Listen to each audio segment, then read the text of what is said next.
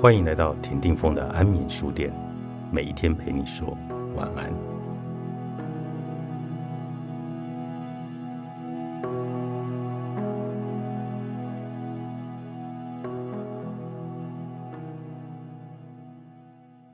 我从没有想过自己到了这把年纪会成为积极的推动者。我年轻时相当的自我，我热爱生命，但做什么大都是为了自己。到了中年，这项使命出现，我放手一搏，而现在这就是我人生的目标。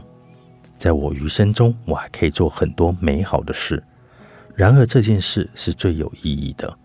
我从来不知道，靠着戏剧帮助他人建立社群是如此的真实，如此的必要，如此的美妙的感受。进入这个世界后，我感受到前所未有的归属感。因为我们可以帮助他人克服跟引证连结在一起的污名和批评。幸运的是，这几年间，我们社会面对鸦片类药物的问题时，态度变得更为谨慎，也更有危机意识。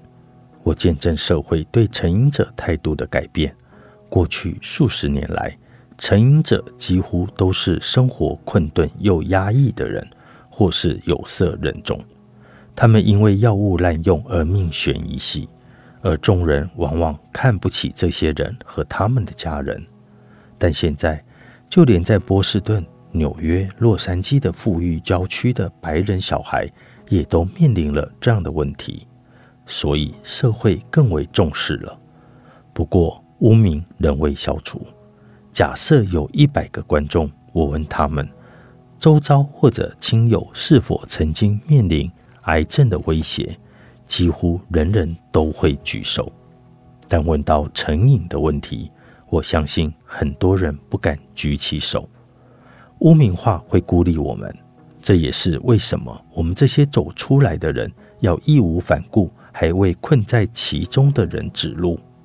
任何的方式都有可能，但是每一个人的旅程都不尽相同。社群媒体可以帮助你。也可能伤害你。网络社群媒体可以是强大的工具，帮助走在复原之路上的人建立与他人的连结。尤其在复原的初期，如果我们能够结合众人之力，就可以给成瘾者一个发声的平台，告诉大家如何提供协助给他们。然而，从另外一个角度来看，我认为现代人因为社群媒体而变得更加孤立了。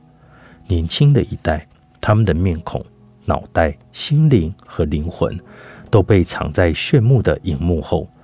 然而，荧幕不是他们真正的朋友，就像白粉也不是成瘾者的好友。这个比喻或许老掉牙，却是我真心的感受。研究结果不也证实了网络社群媒体？会让人变得更孤立吗？人们因为断了真实的连结，所以被孤立。